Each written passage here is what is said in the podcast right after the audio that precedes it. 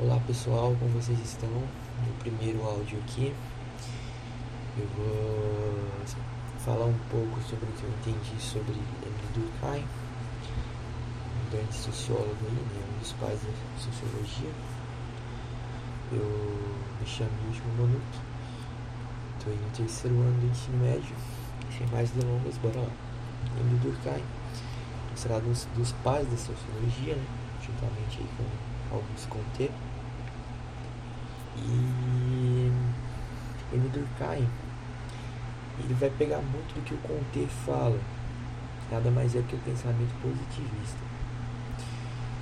E muitos costumam chamar, né, portanto, o pensamento de Emile Durkheim como neopositivismo, justamente por ser baseado em várias teorias do Auguste Comte. Aí, para Durkheim, ao você estudar a sociedade, você tem que estudá-la de uma maneira imparcial. Ou seja, você deve se afastar do senso comum. O que é o senso comum? O senso comum é aquilo que todo mundo pensa, que todo mundo acha, o que até você mesmo, inclusive, deve achar, deve pensar. Você tem que se afastar disso tudo para você só aí conseguir estudar a sociedade de uma, de uma maneira imparcial. Essa é a função do sociólogo e a função da sociologia. É assim que você vai estudar a sociologia. E aí na sequência, o Augusto, o M. Durkheim vai aí fixar um dos pontos que é o fato social. O fato social, que é muito importante para a nossa analogia, nada mais é do que os fenômenos que acontecem na sociedade, ou seja, tudo que acontece na sociedade vai ser denominado por Emile Durkheim um fato social. Tudo que acontece na sociedade, portanto, é um fato social. E de acordo com Emile Durkheim, seu neopositivismo, as ações do indivíduo na sociedade não vão alterá-la. Pelo contrário, as ações da sociedade que vão alterar o indivíduo. Mas aí que tá. Aí você vê uma personificação da sociedade. Sim, Emile Durkheim vai considerar a sociedade como algo vivo, corpo, como se fosse um corpo humano. Assim como o corpo humano, a sociedade também terá doenças. E o que são essas doenças na sociedade? Nada mais é que o estado de colapso da sociedade. É um estado. É um estado de desordem da sociedade, ou seja, a doença para o indivíduo é a desordem na sociedade. Então, a sociedade, podemos concluir então que a sociedade é uma sociedade coletiva, ela prioriza as ações coletivas, os bens coletivos, os pensamentos coletivos, e não os individualistas. Portanto, o indivíduo, ao fazer um ato pensando é, no seu bem, ou seja, de forma bem individualista, não mudará a sociedade, mas sim a sociedade que irá mudá-lo uma vez que a sociedade é coletiva e a sociedade ela independe dos atos individuais do indivíduo na sociedade, ou seja, a sociedade vai continuar existindo mesmo que o indivíduo inserido nessa sociedade faça os seus atos. Então a sociedade independe dos atos individuais. E, como já tinha dito, a sociedade age de forma coletiva. E o que é essa coletividade? Essa coletividade, de acordo com Emile Durkheim, vai ser considerada a solidariedade, uma vez que os indivíduos nessa sociedade buscará, portanto, a resolução dos, dos interesses coletivos. E isso nada mais, isso nada mais é né, do que, de acordo com Emile Durkheim, a solidariedade. Aí a gente pode pontuar aí é, o seguinte, de acordo com Durkheim, vai existir a sociedade mecânica e a sociedade orgânica. Sociedade mecânica nada mais é do que aquela sociedade característica de, uma, de um grupo social primitivo. Por quê? Porque vai se basear em vínculos de parentesco.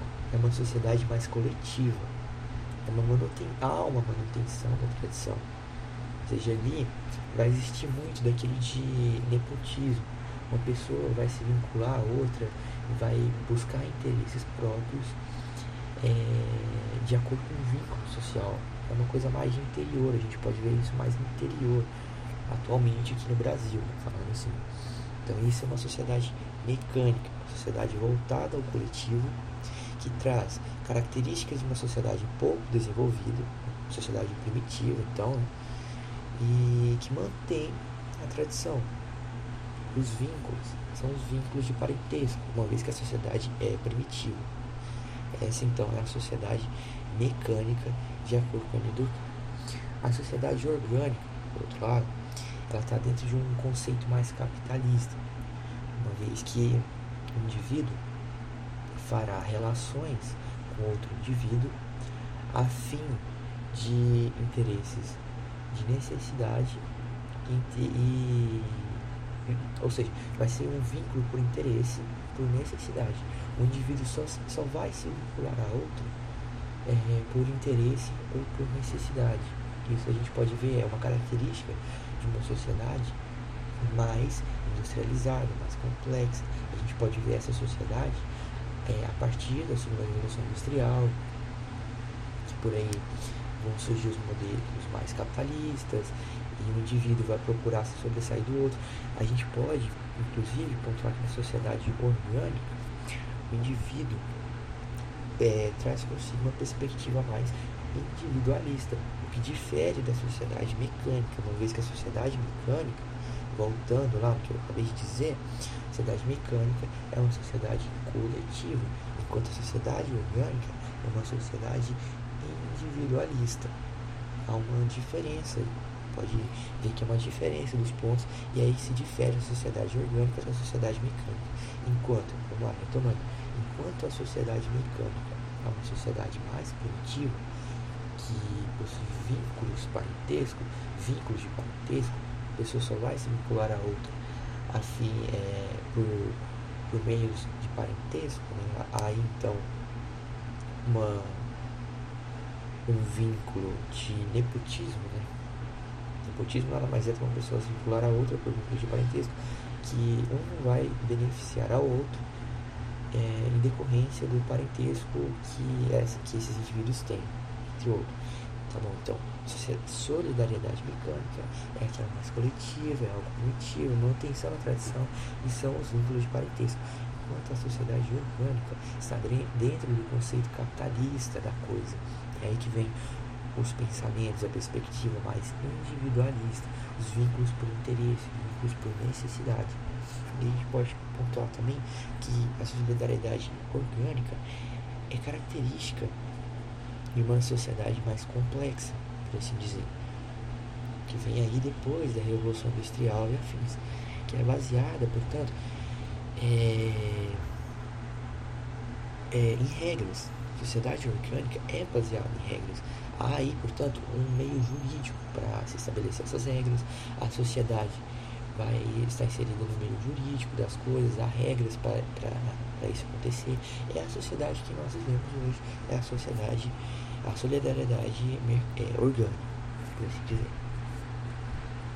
E voltando a um conceito mais anterior, a gente pode dizer que, para para que não haja desordem, o indivíduo não pode submeter-se ao pensamento individual acima do, do coletivo, ou seja, você não pode sobressair o pensamento individual acima do coletivo, porque uma vez que isso é feito, uma vez que isso é concretizado, você vai estar aí estabelecendo desordem na sociedade.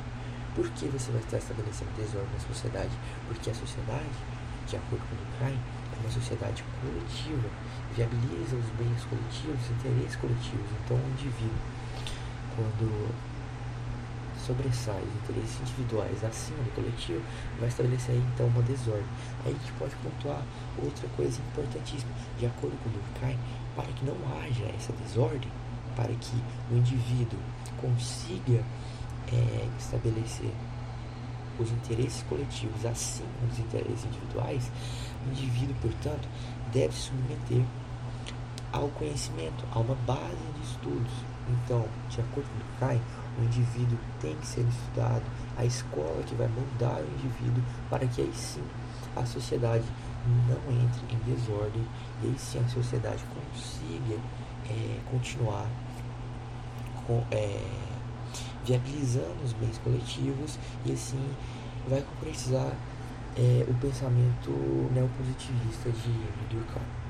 Então vamos frisar aqui mais uma vez, de acordo com Durkheim, é, os pensamentos coletivos só serão alcançados pelo indivíduo uma vez que este é, tenha intrínseco ao seu ser uma base de estudos bem feita, porque a partir de uma base de estudos bem feita, a partir de uma escolaridade, o indivíduo, portanto, vai conseguir é, sobressair os, os interesses coletivos acima dos interesses individuais. Beleza? Só que aí que vem um ponto super importante.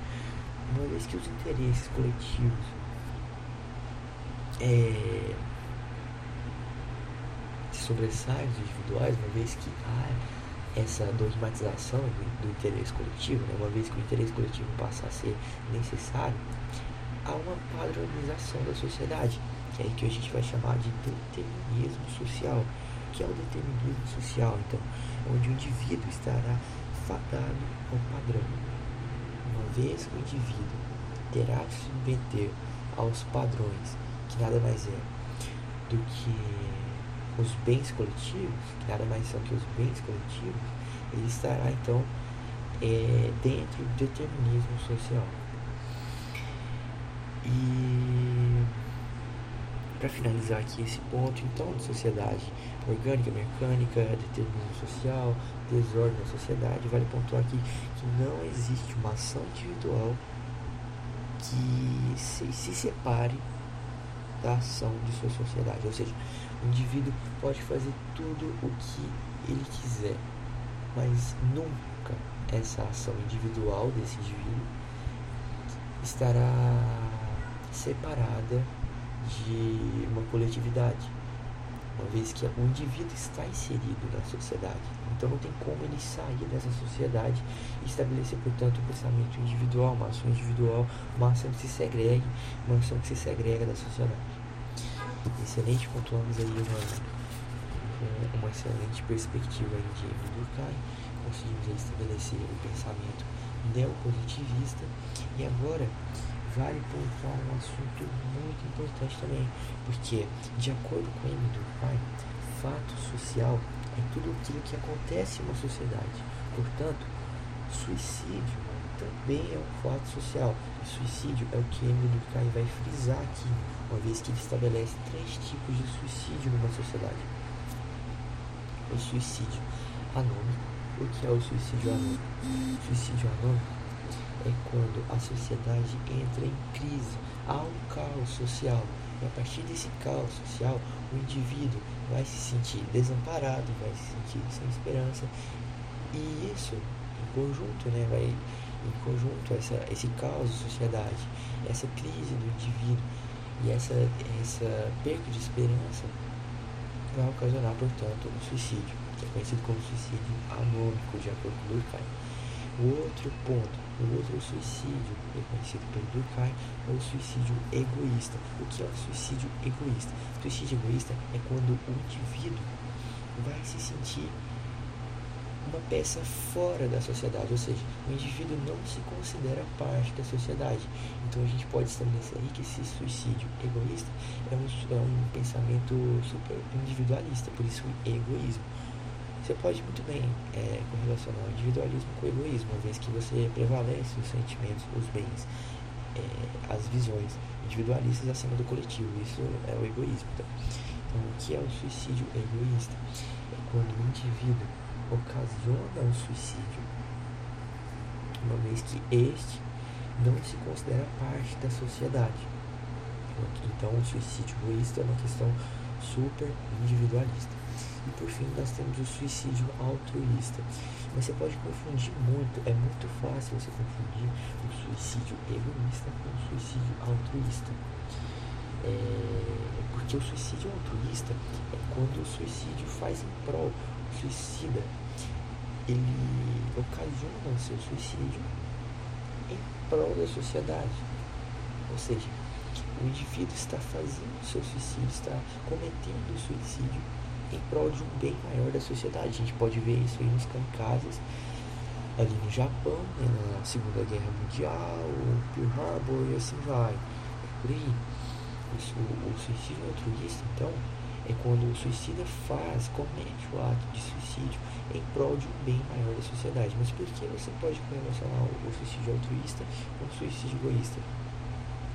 Porque, assim como Assim como o suicídio egoísta, o suicídio altruísta pode ser considerado muito egoísta, individualista, uma vez que considera que o seu pensamento, que a sua ideologia e que o seu suicídio através da sua ideologia e seu pensamento vai gerar uma melhora na sociedade, entendeu? Então aqui a gente finaliza né, o, o suicídio de Durkheim e revisando suicídio de Durkheim. Durkheim pontua três três características do suicídio: o suicídio anômico, o suicídio egoísta e o suicídio altruísta. Isso aí, o suicídio, de acordo com Durkheim, é um fato social. Por que é um fato social? Porque é uma ação do indivíduo dentro da sociedade. É um fenômeno do indivíduo, é um fenômeno da sociedade. E Emile Durkheim, né, positivismo, é, revisando aqui, né? No positivismo, então, pontua que a sociedade é uma sociedade coletiva, ela prioriza bens coletivos, visões coletivas acima do individualismo. Ou seja, o, a sociedade coexistirá, a sociedade coexistirá independentemente das ações individualistas. O indivíduo não é a ação do indivíduo que molda a sociedade, mas a sociedade que molda o indivíduo. Entendeu? Aqui a gente pode pontuar também a sociedade como coletividade, temos a solidariedade, solidariedade mecânica e a solidariedade orgânica, mecânica. Na sociedade é mais coletiva, ao primitivismo, a manutenção da tradição, aos vínculos de, de parentesco, parentesco. E a solidariedade orgânica é dentro do conceito capitalismo, a visão mais individualista, uma visão uma característica da sociedade mais complexa, a um vínculo necessidade e por interesse. Certo? Então, pessoal, vou terminar aqui o nosso resumo, né? a nossa resenha aqui sobre Pai. Eu espero que você que tem ouvido tenha achado interessante e que isso aí possa te agregar bastante aí em um estudo que você eventualmente fará né, sobre o Durkheim e o neopositivismo. É, vale ressaltar que esse aqui é o meu primeiro capítulo deste podcast, então é um capítulo teste. Todo e qualquer erro e coisas que não tenham sido é, dentro do planejamento, não, tenham estado dentro do planejamento, é mais como teste mesmo. E no próximo capítulo eu tento melhorar e trazer uma qualidade melhor aí para vocês. E é isso, pessoal. Eu vou estar aqui finalizando esse capítulo sobre Emílio Caio no positivismo. Espero que vocês tenham gostado e que isso tenha agregado em sua base de conhecimento. E é isso, até mais.